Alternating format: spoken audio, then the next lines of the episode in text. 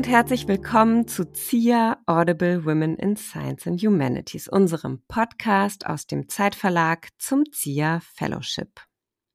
Wir wollen unsere Fellows vorstellen und vor allen Dingen auch ihre Forschung. Fünf Minuten kompakte Einblicke in brillante Wissenschaft von tollen Frauen. Mit dem ZIA Fellowship Programm fördern wir zusammen mit verschiedenen institutionellen Partnern und Partnerinnen Wissenschaftlerinnen im Bereich Sichtbarkeit und Persönlichkeitsentwicklung. Freuen Sie sich jetzt auf spannende Einblicke in ein spannendes Thema. Ich freue mich sehr, dass Dr. Marita Wendt sich die Zeit genommen hat heute für diese Folge.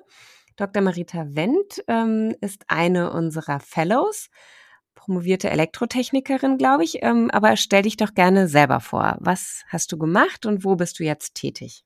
Ja, ich heiße Marita Wendt und ich habe Physik studiert und Elektrotechnik und habe an der Universität Kassel in Elektrotechnik promoviert.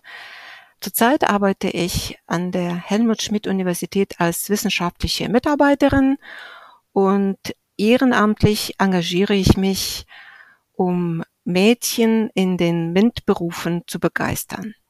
Super. Und sicherlich auch schon etwas Besonderes in Elektrotechnik als Frau zu promovieren. Ähm, vielleicht erzählst du uns da gleich noch ein bisschen was zu. Aber wollen wir erstmal in einen Warm-up kommen. Dazu haben wir Begriffspaare für dich ähm, und wollen einfach nur wissen, was von den beiden liegt dir näher. Also für was würdest du dich entscheiden? Wenn die Frage ist Weg oder Ziel? Weg. Wenn die Frage ist Ordnung oder Chaos? Ordnung. Und wenn die Frage ist Forschung oder Lehre? Beides. ah, das lasse ich an der Stelle mal gelten, dass du dich nicht entscheiden musst. Ähm, der Weg, die Ordnung und beides, finde ich, ist ein ganz schönes Feld, um auch zu zeigen, wie kann das Leben einer Wissenschaftlerin aussehen. Ähm, wenn du jetzt aber deine Forschung erklären solltest, und zwar wirklich, und ich weiß, das ist eine ganz große Herausforderung, nur in drei Sätzen. Wie würdest du das jemandem erklären? Was machst du? Ich arbeite im Bereich Elektromobilität und autonomes Fahren. Ich denke, die Begriffe sind äh, für viele jetzt äh, relativ bekannt. Beim autonomen Fahren der elektrischen Fahrzeuge ist äh, Sicherheit sehr wichtig, steht an einer der ersten Stellen. Dabei ähm, entstehen ungewollte Auswirkungen der elektromagnetischen Felder. Die müssen dann untersucht und vermieden werden. Und in meinem Forschungsprojekt beschäftige ich mich mit äh, elektromagnetischen Störungen, die durch leistungselektronische Schaltungen in einem E-Fahrzeug entstehen. Mhm. Und ähm, möglicherweise negative Folgen auf Sensoren und andere wichtige Komponenten haben können und dadurch die Sicherheit der, des autonomen Fahren nicht gewährleisten. Okay.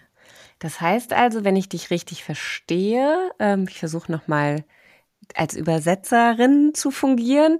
Es geht um die Strahlung, um die elektromagnetischen Strahlung, aber gar nicht mal deren Auswirkungen auf FahrerInnen, sondern oder auf, auf die Leute, die in dem Auto sitzen, sondern auf die Sensoren, die dann vielleicht falsche Dinge anzeigen.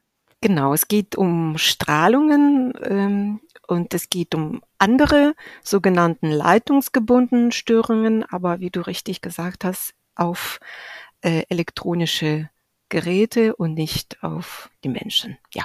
Und das wird ganz essentiell sein, wenn in Zukunft autonom, autonomes Fahren mehr werden soll? Genau weil äh, diese Sensoren oder Serverlenkungen oder alles, was da in einem Fahrzeug ist, ähm, nicht mehr menschengesteuert wird, sondern durch äh, elektrische Signale.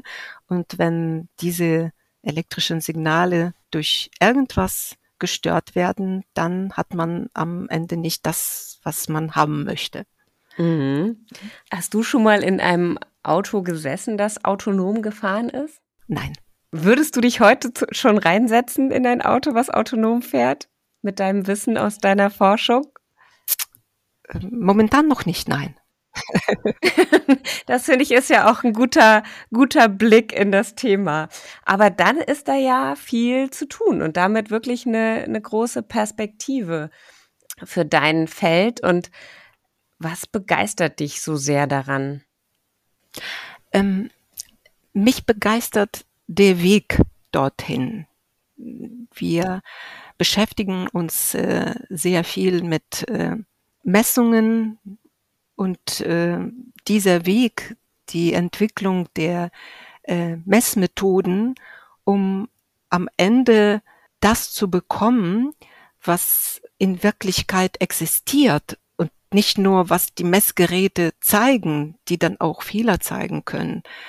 Und das ähm, rauszufinden zwischen dem, wie in der Wirklichkeit die Auswirkungen sind und äh, rauszufiltern, eventuell Fehler oder falsche Anzeigen.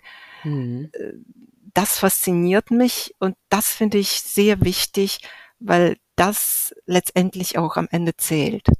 Ich wollte gerade sagen, das wird auch dann den Erfolg nachher in der Realität zeigen. Wirklich spannend, was ihr da macht. Wenn du jetzt ähm, einer Fünfjährigen erklären solltest, warum sie Wissenschaftlerin werden soll, was wäre da dein Weg, es ihr zu sagen? Ja, das, die Frage fand ich echt super. Musste mir Gedanken machen, wie ich das ähm, wirklich erklären kann. Erstmal würde ich einer Fünfjährigen versuchen zu erklären, was ein Wissenschaftler oder eine Wissenschaftlerin ist. Ich bin mir nicht ganz sicher, dass das im Vokabular einer Fünfjährigen drin ist. Mhm. Ähm, ich würde sagen, das ist jemand, der oder die sich für viele Sachen in der Welt interessiert und vieles oder alles wissen will. Und ähm, wenn du, also eine Fünfjährige, äh, neugierig bist und viele Fragen hast, dann könntest du auch eine Wissenschaftlerin werden. Wenn du zum Beispiel wissen möchtest, warum der Himmel blau ist oder warum schwere Flugzeuge so hoch fliegen können und große Schiffe nicht im Wasser versinken.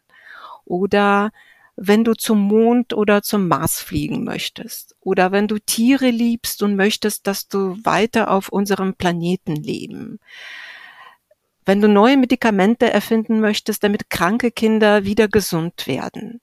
Oder wenn du möchtest, dass alle Kinder auf der Welt sauberes Wasser zum Trinken haben, dann könntest du Wissenschaftlerin werden. Das ist aber echt sehr überzeugend. Ich kann mir kaum eine Fünfjährige vorstellen, liebe Marita, die da nicht aus vollem Herzen sagt, das will ich machen. Insofern hoffe ich, dass wir hier mal viele Eltern vielleicht als Zuhörerinnen haben und dann auch viele Kinder das mal hören können. Kommen wir schon zur letzten Frage, zur Abschlussfrage. Ähm, wozu sagst du heute innerlich noch Ja? Ja, zu neugierig auf die Welt und andere Menschen zu sein. Super. Vielen lieben Dank, liebe Marita. Wer noch mehr über deine Forschung erfahren will oder dich, findet dich in unserem Porträt natürlich auch auf der ZIA-Website und kann dann natürlich auch nochmal Kontakt aufnehmen. Auch wer sagt, ich brauche eine Expertin im Bereich des autonomen Fahrens, das, was du uns erzählt hast, was du alles machst, auch da stellen wir gerne den Kontakt her.